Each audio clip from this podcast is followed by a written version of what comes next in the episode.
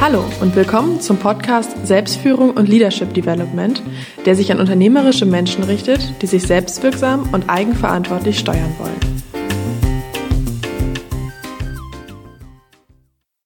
Ich begrüße Sie. Mein Name ist Burkhard Benzmann und meine Leidenschaft ist es, unternehmerische Menschen zu unterstützen. In dieser Episode treffe ich, wie schon beim Podcast SF05, meinen Kollegen Oliver Leisse. Er ist in unserem Netzwerk der Spezialist für Zukunftsforschung und Trenderkennung und er hat seinen eigenen Podcast Zukunft, Trends und Strategien. Ich gebe die genaue Adresse zum Download auch nochmal in den Show Notes an. Wir nutzen dieses Gespräch wieder für unsere beiden Podcasts. Worum geht es im Gespräch? Ich habe die Ehre, dass ich in dieser Folge selbst interviewt werde, denn Oliver Leisse befragt mich zu meinem neuen Buch. Wir sprechen unter anderem über Selbstsabotage, darüber, wie das Buch entstanden ist, nämlich in einem Klosteraufenthalt. Und natürlich empfehle ich an dieser Stelle auch meinen Podcast SF08, der, wie das Buch, den Titel trägt, von der Vision zum persönlichen Erfolg. Ja, jetzt viel Spaß mit dem Gespräch freue mich hier in Hamburg zu sein bei Oliver Leisse. Oliver Leisse, der ja auch Teil meines Netzwerks ist, des Netzwerks der LD21 Academy. Heute habe ich den großen Vorteil, dass Oliver die Aufgabe hat, äh, mich zu interviewen zu meinem eigenen Buch. Das äh, war eine Idee, die wir gemeinsam ausgesponnen haben. Und insofern freue ich mich mal wieder hier im Büro zu sein. Grüß dich. Ja, willkommen zum Podcast äh, Zukunft, Trends und Strategien. Und ich sitze zum zweiten Mal zusammen mit Dr. Burkhard Benzmann, den ich sehr schätze und der gerade ein ganz frisches Buch rausgebracht hat von der Vision zum persönlichen Erfolg. Fünf Wirkungsfaktoren für Führungskräfte. Und Vision, Burkhard, ist ja mein Thema auch. Zukunft, in die Zukunft blicken. Insoweit freue ich mich auf ein tolles Gespräch. Absolut, freue ich mich auch drauf. Klasse. Ich habe die Ehre, dich äh, zu deinem Buch zu befragen und äh, würde da gerne gleich mit starten, nämlich mit einer Frage, warum hast du es überhaupt geschrieben? Wie ist das Buch eigentlich entstanden und ja, warum? Warum? Also das Überraschende an diesem Buch, mein drittes, ist, es ist zwar geplant entstanden, aber unglaublich schnell. Ja, das gab besondere äh, Hintergründe, nicht? Du hast das irgendwie sehr konzentriert runtergeschrieben. Extrem. Das, was ich empfehlen kann, auch so zum Thema Selbstführung, wenn äh, die Hörer Projekte haben im Kontext von E-Books schreiben oder ähnliches, mein Tipp, gut vorbereiten. Dann irgendwo hinfahren, wo ihr komplett ungestört seid. Ich bin ins Kloster Bendlage in der Nähe von Rheine, ein säkularisiertes, also weltliches Kloster, gefahren, habe mich dort eingeschlossen und habe von Montag 9 Uhr bis Donnerstag abends oder nachts um 1 Uhr geschrieben und hatte dann dieses Kompaktbuch, knapp 100 Seiten, fertig. Und hast zwischendurch mal einen schönen Spaziergang gemacht und. Äh Absolut. Klapp, Klapprad eingepackt in ja. den Mini Cooper und äh, mit dem Klapprad durch die Wälder gefahren, immer wieder zwischendurch. War Großartig. War super. Was mich schon interessiert, wenn du sagst Vorbereitung, wie machst du das? Hast du da eine Kladde, wo du so äh, richtig analog die Dinge dir zusammensuchst, die Gedanken fetzen und aufschreibst oder wie machst du das? Ich bin zweigeteilt. Ich bin analog und digital und es kommt immer darauf an, was gerade zur Hand ist. Ich habe fast immer irgendwo Papier. Ja. Schreibe da drauf das, was an Notizen da ist, bin aber dann digital, dass ich das zum Teil abfotografiere und in Evernote transportiere. Mhm. Evernote ist so mein elektronischer Zettelkasten. Da arbeitest du gerne mit, ja. Sehr gerne. Mhm. Der synchronisiert sich über die verschiedenen Plattformen, die ich habe. Und das kann auch ein großer iMac sein, worauf ich schreibe, oder mein iPhone. Aber tendenziell ist es oft das Papier. Also und wenn du diese kleinen Notes in Evernote hast, nimmst du dann ein so ein Tagging-System, wo du die äh, einzelnen Hinweise irgendwo einordnen kannst, damit du die jemals wiederfindest? Genau, Stichwort. Ich gebe Stichwörter dazu, mhm. aber ähm, es ist auch so, dass ich immer so eine Zwischenproduktion habe. Also insofern ist es nicht ganz wahr, dass ich das ganze Buch dort vor Ort geschrieben habe. Einerseits ja, andererseits aber habe ich einen riesen Zettelkasten gehabt, den ich auch immer wieder überarbeitet habe. Also es sind jetzt nicht 84.000 Notizen, mhm. sondern es sind dann fünf oder sechs Notizen, die ich immer wieder auch zusammengeschnitten habe. Mhm. Ich habe äh, die Erfahrung gemacht, dass ich von Zeit zu Zeit, wenn ich an so einem Thema äh, arbeite, an einem Buch, dass ich das ausdrucken muss zwischendurch und dann muss ich wirklich mit dem Stift dann nochmal ankreuzen und dann gehe ich wieder ins Digitale rein. Also ich mhm. brauche so manchmal nochmal dieses Ping-Pong mit dem Analogen. Absolut. Also bin ich genauso ein Typ, liegt vielleicht auch so ein bisschen an unserer Generation. Ja. Ähm, ich finde das aber gut. Für mich ist das sowas wie annähern und entfernen. Du hast es sehr handfest auf dem, keine Ahnung, iPad beispielsweise, aber dann entfernst du dich wieder, ich klebe das dann immer an die Wand oder eine Pinnwand mhm. und entferne mich auch tatsächlich räumlich davon. Ja. Also Muster zu erkennen. Guckst ein bisschen zurück, trittst zurück, Absolut. Distanz dazu, klar. Genau, bilde dann auch tatsächlich nochmal Überschriften, hänge mir noch ein Flipchartblatt daneben und muss ab und zu auch mal wieder neu tapezieren oder streichen, weil äh, die, die Wand natürlich wieder runterkommt. Ja. Ja. Äh, kleiner Exkurs dazu, mhm. ich bin ja großer Freund von guten Präsentationen und habe mir das auch eigentlich relativ mühsam in all den Jahren versucht anzueignen. So das Feedback sagt, dass es auch ganz gut klappt. Und wie ich das mache und früher gemacht habe, ist bei wirklich wichtigen Präsentationen, ich schreibe meine Präsentation, druck die als Handzettel aus, mhm. schneide die auseinander, dann habe ich meine kleinen Kärtchen ja. und dann lege ich die Kärtchen auf den Tisch. Meistens brauche ich den ganzen Fußboden, weil mhm. das sind bei mir immer so relativ viele Charts. Und dann gruppiere ich die um. Mhm. Und dann denke ich, den Teil müsstest du eigentlich nach vorne schieben. Und ja. dann mache ich das mit der Hand. Ja, händisch. Ja, das, bei wichtigen Präsentationen gibt es mhm. immer noch diese analoge mhm. Phase. Und ich kann das unseren Hörern eigentlich auch nur empfehlen, ja. sich die Ruhe und die Zeit nochmal zu nehmen, das hinzulegen, nochmal durchzudenken und nochmal ein paar Sachen um hin und her zu schieben. Absolut. Das wirklich. Das ist, wenn du gesehen hättest, wie ich in dem Zimmer im Kloster auch gearbeitet habe, du hättest auch gesehen, dass ich mir diese Zettel an die Wand geklebt habe, genauso, und auch umorganisiert habe. Weil ich auch gedacht ja. habe, die Reihenfolge passt nicht. Ja. Sowas. Hast du dann noch Ärger bekommen mit dem? Es ging. Also ich hatte Kreppklebeband. Ja. Äh, das war okay. Ja, ja. Sag mal, du hast hier ein relativ kompaktes Buch. Ich glaube, kompakt ist das richtige Wort dafür. Ne? Du ja, hast, ja. hast äh, nicht ausufernd äh, alles äh, in die Tiefe beleuchtet, sondern du hast dich stringent an einem roten Faden genau. durchgehangelt und hast es hier kompakt geschrieben. Kompakt vielleicht auch als Stichwort auch wieder für, für die Hörer. Nicht zu dick. Zu dicke Bücher liest heute keiner mehr. Wenn ich meine, meine Kunden frage, Geschäftsführer, Vorstände, Prokuristen, Inhaber, was auch immer, die sagen alle, äh, habe ich keine Zeit zu. Und jetzt gibt es keine Entschuldigung mehr. Ich habe jetzt äh, ein Buch geschrieben, was so kompakt ist, was nur halb so dick ist wie meine normalen Bücher. Das kann man auch in zwei Turns sozusagen durchlesen. Ja, wunderbar, wie praktisch. Ja. Reich Ranitzky hat ja auch gesagt, also die Bücher sollten nicht mehr so lang sein. ja. 50 bis 100 Seiten hat er, dann mehr liest er gar nicht mehr. Es ist ja auch kein philosophisches Buch ja. beispielsweise, wo ich denke, ich muss jetzt irrsinnig die Gedanken erstmal entwickeln. Es ist sehr handfest. Prima, dann lass uns doch einsteigen auf die Themen und auf die Inhalte. Du schreibst am Anfang über Selbstsabotage. Ich finde das Wort schon mal ganz großartig. Und wie machen wir das denn? Wie legen wir uns denn selbst das Handwerk? Also wie, wie passiert diese Selbstsabotage? Ich kenne die übrigens auch. Klar. Ja, also gibt's, es gibt sicherlich tausend Wege. Ich habe mal einige ausgewählt, die mir öfter begegnen, wenn ich Leute coache. Es gibt klare Ziele bei den Leuten. Wir haben super zusammengearbeitet. Ich treffe die nach einem Jahr wieder und was haben sie umgesetzt?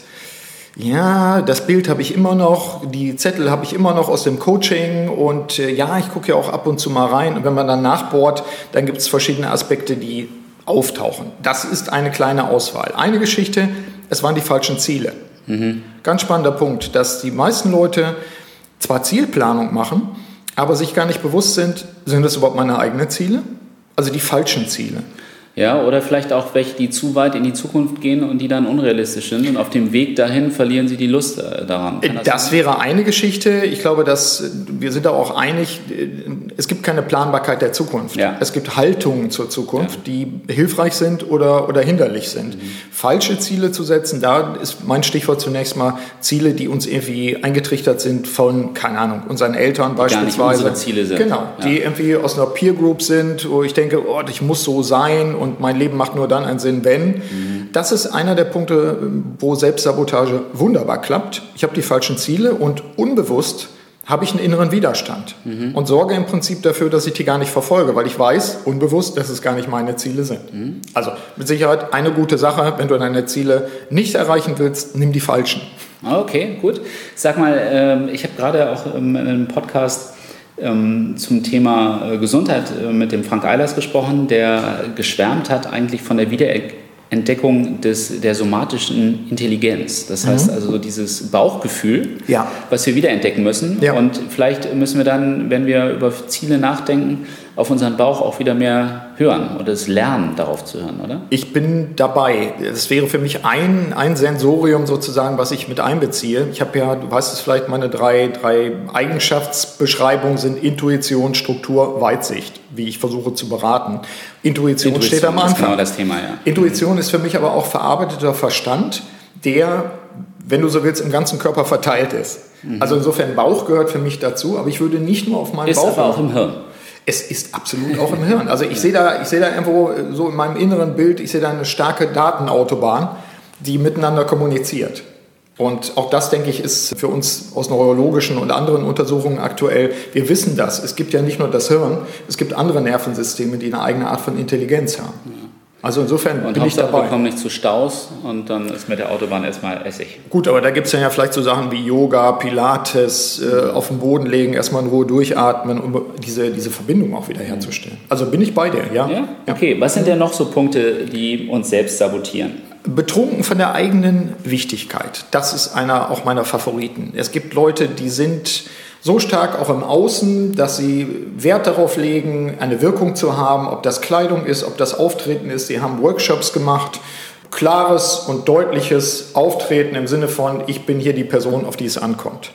Die sind trainiert, das merkt man, aber wenn du denen begegnest, dann merkst du, da stimmt irgendwas nicht. Mhm. Die Leute inszenieren sich selbst. Also ihr Eigenbild und das Außenbild, das stimmt da nicht überein. Überhaupt nicht. Nun, wir haben alle irgendwo ein bisschen Schauspiel natürlich. Wenn mhm. wir, wir stellen fest, wir sind heute nicht besonders gut drauf, haben aber einen wichtigen Termin, mhm. dann versuchen wir uns zusammenzureißen und zwar noch authentisch zu sein, aber vielleicht nicht diese üble Laune gleich nach draußen zu lassen.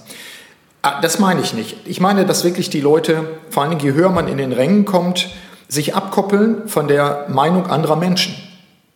Die leisten sich vielleicht noch einen Coach, ich nenne das immer Rent a Friend. Mhm. Der Coach wird bezahlt dafür, scheinbar Widerspruch, äh, den Widerspruch zu geben, aber in Wirklichkeit haben die den schon eingebaut und das meine ich, das ist betrunken von der eigenen Wichtigkeit. Ich bin gar nicht mehr erreichbar, ich bin gar nicht mehr selbstkritisch dabei.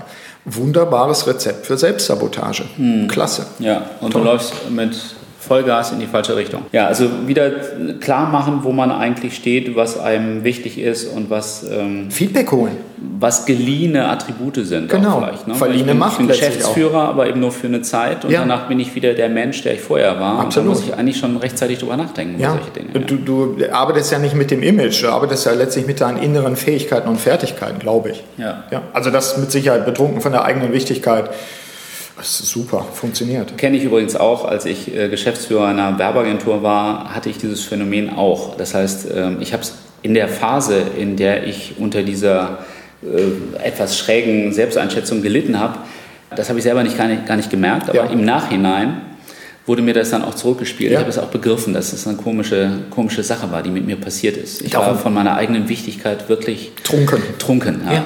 Aber deswegen, wir brauchen Menschen, die uns auch die Meinung geigen. Am besten auch in der, in der Firma oder im Unternehmen weil sonst werden wir immer einsamer und, und halten diese Ziele, die wir haben, auch für die Wirklichkeit oder diese, diese Wahrnehmung der Wirklichkeit für die wahre Wirklichkeit. Ja, ja. und am Ende haben wir dann nur noch einen Hund als Freund. Ja, zum Beispiel. Oder eben einen Coach kaufen. Gibt es noch mehr so Sachen? Es gibt Tonnen davon. Vielleicht, vielleicht noch eins.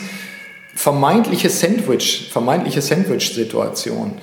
Ich erlebe, das meine ich dann aber nicht die, die Top- Hotshots sozusagen, was Vorstände und Geschäftsführer betrifft, sondern oft so die Prokuristenebene. Ja, ich kann eigentlich gar nicht. Ich bin ja in einer Sandwich-Situation. Herr Benzmann, das müssen Sie verstehen. Wenn ich so wollte, wie ich könnte, ich kann das ehrlich gesagt nicht mehr hören. Die Leute reden sich selbst ein und haben auch sogar das Bild. Stell dir das mal vor, so ein Sandwich, wie so eine, wie so eine fiesfarbene Wurst zwischen zwei Brötchenhälften, mhm. am besten noch mit einer nicht schmeckenden Soße. Mhm. Und das ist deren Bild von sich selbst. Ich bin in einem Sandwich. Furchtbar. Das kann nur aufgefuttert also werden. Also Druck von oben, Druck von unten und ich bin genau. in der Mitte, komme nicht raus. Genau, und ich kann eigentlich gar nicht anders. Und das ist für mich ein Punkt, wo ich dann immer denke, achte auf deine inneren Bilder. Mhm. Selbstsabotage mit Hilfe der falschen Bilder. Ich bin ja nur ein Sandwich. Bullshit. Mhm. Ich habe in dem, in dem Buch auch, auch so, so eine Grafik drin, Ausnutzung des Möglichkeitsraums nenne ich das. Mhm. Ich erlebe Menschen, die eine sehr eingeschränkte Möglichkeit haben, ihre eigene Vision umzusetzen, Zwei gleiche Situationen. Der eine sagt, öh, ich kann das eh nicht ändern und der wird immer griesgrämiger. Und der andere, der sagt, hm, weiß noch nicht genau, aber ich teste das mal. Ich mhm. versuche mich mal mit der Situation aktiv auseinanderzusetzen. Ich gehe das Risiko ein, ich genau. das. Mhm. Dieselben Bedingungen dabei. Der eine sagt, ich bin in einer Sandwich-Situation, ich komme da nicht raus, wenn mein Chef mir nicht oder der liebe Gott oder wer auch immer mir nicht eine bessere Situation gibt, ich kann das nicht ändern. Und der andere, der sagt, ich teste das, ich probiere das. Ich dehne diesen Raum der Möglichkeiten von innen nach außen aus. Und ein Tipp dazu, handle wie ein Unternehmer. Unternehmer wird ab und zu mal um Verzeihung bitten, aber nicht jedes Mal um Erlaubnis fragen. Ja. Das ist für mich auch ein Mindset, was einfach hilft. Sehr das wären so sehr einige. Punkt. Ähm, ich glaube, dass es ein Stück weit auch so ein Generationsthema ist. Ich glaube, wenn du älter wirst und nicht mehr so viel Kraft und Lust hast, die äh, Spielräume zu erweitern, dann fällt es dir auch zunehmend schwerer ähm, was es nicht ist. Ja. Objektiv könntest du, aber du magst nicht mehr. Genau. Während die Generation Y merke ich immer, die stellen ständig sich wieder selbst in Frage, gehen wieder neue Wege und haben da gar kein Problem mit. Ich kenne aber auch Leute äh, zwischen 40 und, und 60, die das genauso machen, die sich tatsächlich neu erfinden und sie sagen, das ist ein guter Muskel, den muss ich trainieren. Oder neu erfinden müssen, weil die Situation so. es verlangt. Genau. Also wir geben die Hoffnung nicht auf. Nein. Aber Selbstsabotage haben wir noch einen Punkt. Ablenkung, gute Geschichte. Wir haben da ja auch in unseren jeweiligen Podcasts immer auch mal wieder darüber gesprochen. Eine Möglichkeit, selbst nicht zu den Zielen zu kommen, ist, sich mit Dingen zu beschäftigen, die man vielleicht mag, die aber nicht elementar wichtig sind. Das bedeutet, ich bin empfänglich für die Störung des äh, Kollegen, des Nachbarns. Mhm. Ich bin äh, im Internet am Surfen und sage mir ja, ah, gut, da, so mache ich mal Trend Scouting dabei, verliere mich aber komplett dabei. Mhm. Umgekehrt, kenne deine Ablenkung. Wenn du weißt, wo du abgelenkt wirst, wie du abgelenkt wirst, wofür du besonders anfällig bist, kannst du natürlich viel praktischer sagen, ich gönne mir jetzt zehn Minuten Surfen, das ist ja okay. Mhm. Aber das ist für mich einer der Knaller. Die Leute lassen sich ablenken vom Ping die, auf ihrem, auf ihrem mhm. äh, Postfach. Kommt wieder eine neue Mail rein, dann steigen die da ein, gedanklich und kommen sowas. Ja. Ist es nicht vollkommen manisch, was mhm. da passiert? Mhm. Das sind so Punkte, wo ich mir sage, da, da können wir die alte Disziplin einfach hochholen und sagen, stell das bitte schön erstmal alles ab. Du hattest das ja auch in einem Podcast mit einem Gast von dir. Äh, stell das ab in Herberts Namen. Ja, ich bin auch davon überzeugt, ähm, man muss wahrscheinlich an dem Punkt wirklich üben und trainieren. Ja. Bei mir ist es so, dass wenn ich so wegfade beim, also ich habe dann muss dann einen Gedanken verfolgen und bin dann auch ein bisschen müde und dann treibe ich so ein bisschen durch die Internetwelt hierhin und mhm. dahin habe aber dann so eine Art eingebautes schlechtes Gewissen, mhm. was mich nach, was ich 10, 15 Minuten spätestens wieder zurückholt und sagt, nein, jetzt Gut. musst du wieder zurückrutschen, dann hast du weil sonst wirst du nicht fertig. Ja, ja super. Sondern so einen inneren Weckruf. Ja, ja. Das, das, funktioniert ganz gut. Das kann man trainieren. Das ja. ist wirklich einer der Punkte, wo ich sage, auch Willenskraft ist trainierbar. Ein schönes Buch, was auch ein Spiegel-Bestseller war von Roy Baumeister. Roy Baumeister, keine Ahnung, wie man das wirklich ausspricht. Ich glaube, es ist falsch übersetzt mit Die Macht der Disziplin, ist der Titel auf Deutsch. Da hast du schon mal von gesprochen. Genau. genau. Ja. Und dieses Buch handelt im englischen Original und eigentlich von Willpower, Willenskraft. Mhm. Und das finde ich einen spannenden Punkt. Er beschreibt, ich kann Willenskraft trainieren. Das ist ein Muskel. Und Disziplin ist etwas, was mir hilft sozusagen. Aber mit Willenskraft baue ich Rituale auf. Wenn das dein Ritual ist, dass du sagst, ich gönne mir zehn Minuten surfen, dann weißt du das irgendwann in deinen inneren Strukturen. Mhm. Ich gönne mir das und danach kommt der innere Weckruf. Mhm. Also Willpower, Willenskraft ist trainierbar. Das gehört für mich auch zu diesen Dingen. Wobei ich da eine Frage habe, weil mhm. ähm, Du könntest natürlich durch mehr Strukturiertheit im Alltag äh, diese Disziplin dir auch durch die Rahmenbedingungen schaffen, dass du sagst, ich fange morgens an mit einer halben Stunde, nachdem ich den Kaffee geholt habe, dann fange ich mit dem Projekt an und ja. nach einer halben Stunde äh, macht mein Vibrationsalarm mir klar, dass ich jetzt für eine halbe Stunde E-Mails mache. Und Zum Beispiel? Das Problem mit dieser Willenskraft haben aber, glaube ich, auch viele Leute, die eben genau unstrukturiert und kreativ sind, die mhm. gar nicht diese Linie haben. Ja. Und äh, vielleicht ist die Linie auch gar nicht so hilfreich, wenn sie der, der sich unterordnen würden. Jein. Also da ich ja von Hause aus eigentlich Kunstwissenschaftler bin, habe ich mich ja in meinem Studium früher ganz viel mit Künstlern auseinandergesetzt und mit Künstlerbiografien. Und die wirksamen Künstler, also Künstler, von denen ich den Eindruck habe, oder auch die Kunstgeschichte, sie haben interessante Werke produziert, wichtige, relevante Sachen gemacht, haben zum Teil ein extremes Ritual, haben zum Teil auch Schriftsteller extreme Rituale, sich zu fokussieren und sagen sich, wenn ich mich morgens an den Schreibtisch setze, dann schreibe ich 50 Seiten und vorher hole ich mir keinen Kaffee oder sowas. Mhm. Maler genauso, die haben, die haben ein Regime, wonach sie gearbeitet haben. Mhm.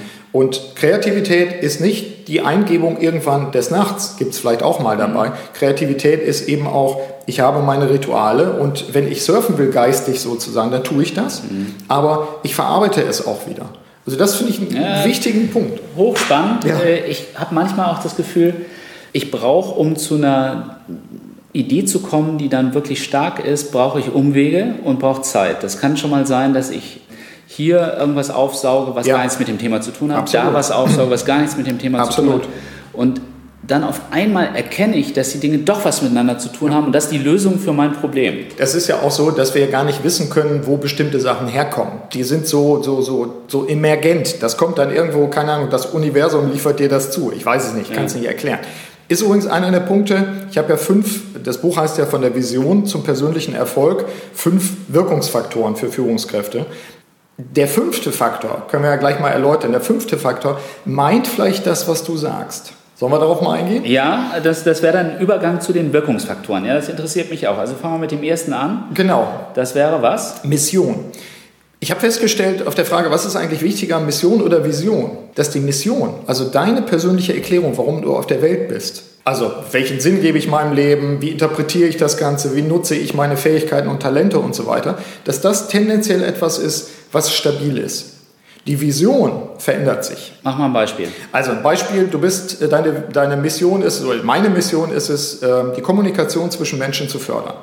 Das ist für mich in meiner Lebenslinie völlig leicht erkennbar. Das fing an damit, dass ich irgendwie Klassensprecher war, beispielsweise. Mhm. Dann habe ich mich beschäftigt mit neuen Medien, die der Kommunikation dienten. Dann habe ich äh, Beratung daraus gemacht, sozusagen, und habe jetzt vor einer Weile meine Akademie gegründet. Lehre, Pro, Prof, äh, meine Professur, Professur genauso. Genau. genauso. Mhm. Aber die Mission ist das Stabile, was ich bei mir, was wie ein Fundament ist. Ich weiß, warum ich auf der Welt bin, weil mich das begeistert Menschen sozusagen dazu zu befähigen, auch miteinander in Dialog zu gehen oder bei sich selbst sozusagen auch in, die, in, das Zwiegespräch mit sich selbst zu kommen dabei. Aber die Vision hat sich bei mir durchaus verändert. Und die Vision ist was? Dass alle also, miteinander reden, ohne dass nee, du ich habe meine, meine, Vision, meine Visionen sind sehr konkret und diese Visionen haben zum Teil nur eine Wertigkeit von, von sieben oder acht Jahren. Und dann verändert sich das, weil der Kontext sich verändert. Mhm. Meine Lebensumstände haben sich verändert. Ich habe Bilder davon gehabt, schon als ich Pan 20 war, dass ich eine Art Akademie machen wollte. Aber wie die dann geworden ist, Vision finden, Vision erneuern. Das ist ja auch, äh, du kennst es, das war ja das Thema unseres Kongresses. Das heißt also, im, entgegen dem, was ich äh, gedacht habe, dass die Vision das langfristige Ziel mhm. ist und die Mission sich ändert, sagst du, die Mission ist eigentlich das, was in uns drin steckt, ja. was wir nur erkennen müssen ja. und die Vision kannst du anpassen an die Ich glaube, du musst es sogar. Das ist für mich eine neue Erkenntnis, was heißt neu, aber eine Erkenntnis der letzten Jahre. Äh, Mission ist für mich Persönlichkeitskern. Das sind deine Werte, das sind deine Anlagen, das sind deine Grundfähigkeiten, die Ausdruck in der Welt finden wollen. Ich habe Mike Marais, den, den Gestalter, der auch Brand 1 hermacht, Mike Marais gefragt und er hat eben äh, für sich gesagt, was ist meine Beitrag zur Evolution? Das ist Mission, das ist nicht Vision, das ist mhm. Mission. Warum bin ich auf der Welt? Um zu gestalten, um den Unterschied zu machen, um, um Dinge zusammenzubringen und so weiter. Vision heißt, das ist mein Zukunftsbild. Aber da sich Welt ändert, da ich mich ändere, ändert sich auch meine Vision. Muss ich die Vision von ja. Zeit zu Zeit auf den Prüfstand stellen Stell die und wieder neu definieren. Ganz wichtig, was mhm. Titus Dittmann in unserem Kongress letztes Jahr gesagt hat, dann hat er sein, sein, sein äh, Imperium Titus sozusagen irgendwann fast vor die Wand gefahren, hat festgestellt, boah, ich war betrunken von meiner eigenen Wichtigkeit, mhm. da wäre wieder so ein Fall, ja. und hat dann irgendwann gesagt, nee, es ist jetzt Zeit, es abzugeben. Mhm. Sowas. Und hat wieder neu äh, seine, und seine Vision definiert und hat sie auch dann wieder voll. Hat dann seine Stiftung, Stiftung ja. aufgemacht. Aber er hatte ja. nicht von Anfang an vor, eine Stiftung aufzumachen. Das ist mein Tipp auch an die Hörer. Aber das ist auch wirklich ein guter Punkt. Ähm, daran dabei zu helfen, dass ähm, man auch bereit ist, an dieser Vision zu arbeiten. Weil ähm, ich habe vor kurzem mit einer etwas älteren Dame gesprochen, die ein bisschen verzweifelt war, weil ihre Vorstellung von ihrem Leben nicht mit dem beeintraf, was, ja. was jetzt passiert. Ja.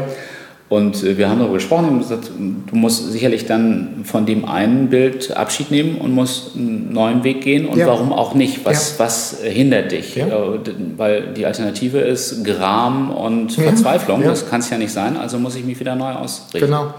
Will aber auch gelernt sein. Ne? Ja, will gelernt sein und vor allen Dingen, äh, das heißt auch an dieser Stelle wieder, was ist Selbstsabotage? Falsche Ziele. Woher kommt denn die Vision bei vielen Leuten? Wenn du das nachspürst, dann sind es oft noch, ich möchte meinem Vater gefallen, ich wollte Banker werden oder ich weiß nicht, was da für Geschichten sind. War das wirklich deins? Entspricht oder das deiner Mission? Noch schlimmer, ich möchte einen bestimmten Wohlstand erreichen. Ja, irgendwie so.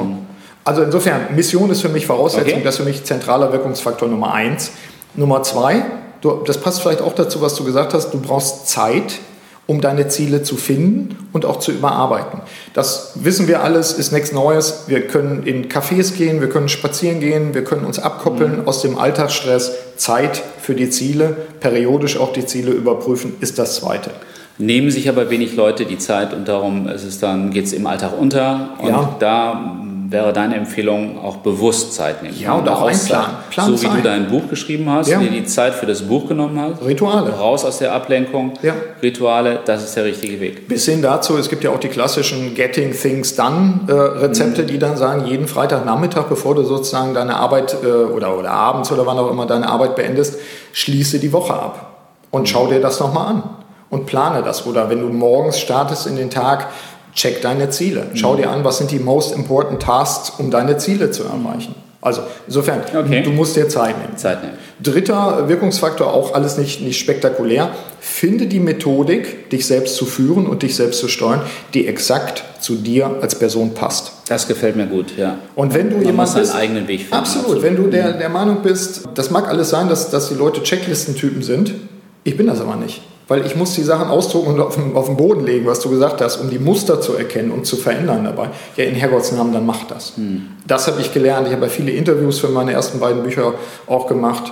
Äh, Habe den Mut, deine eigene Methode zu haben. Ja. Das ist für mich ein ganz entscheidender Faktor, immer wieder unter dem Aspekt des Buches von der Vision. Es gibt kein falsch, kein Erfolg. richtig, sondern es gibt nur die für Was, mich richtige. was ist wirksam? Ja, ja. Was ist wirksam? Das ist die Frage. Vierter Punkt haben wir schon angesprochen, Rituale und Gewohnheiten etablieren. Disziplin wird überbewertet, aus meiner Sicht. Disziplin brauchst du am Anfang, das haben wir ja schon bei unserem letzten Gespräch, glaube ich, auch nochmal als Thema gehabt.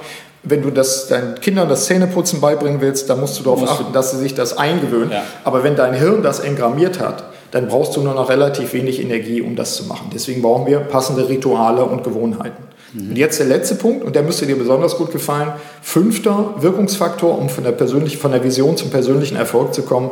Raum und Zeit ohne Ziele. Ach, wie schön, ja. Genau das. Muße, abkoppeln, Traurigkeit, Melancholie, rumgammeln, dösen, was auch immer und sich selbst dabei beobachten, habe ich jetzt ein schlechtes Gewissen oder was auch immer und das fallen zu lassen, gehen zu lassen. Also Das halte ich für wirklich von den Punkten, die du hier beschrieben hast, für den schwierigsten. Ja. Weil bei mir springt dieses schlechte Gewissen dann eben an. Ja. Ich merke das. Ich habe das ein bisschen wahrscheinlich aus meiner Familie. Meine Mutter hat das auf mich weitergegeben.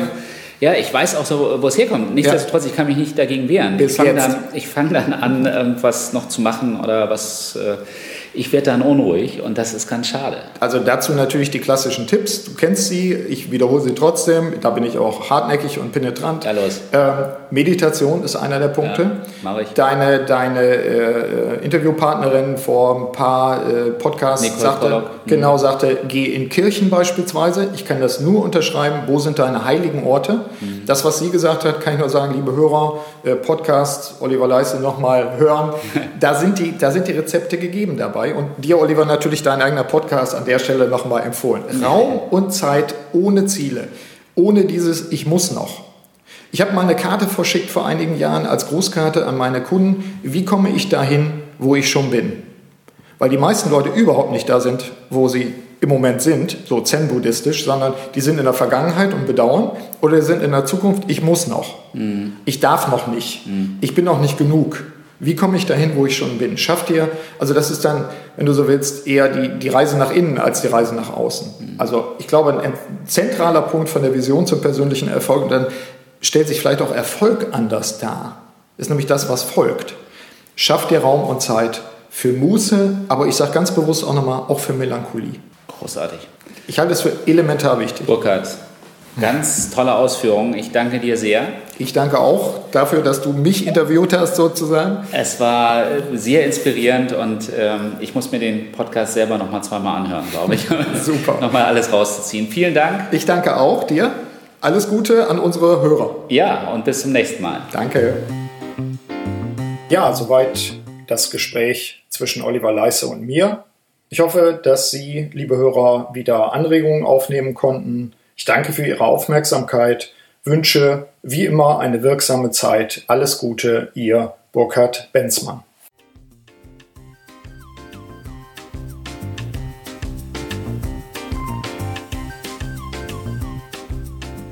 Sie hörten den Podcast Selbstführung und Leadership Development der LD21 Academy GmbH. Das Team der Akademie und eingeladene Experten unterstützen unternehmerische Menschen, um sich selbstwirksam und eigenverantwortlich zu steuern. Aktuelle Infos finden Sie in unserem Blog unter www.ld21.de.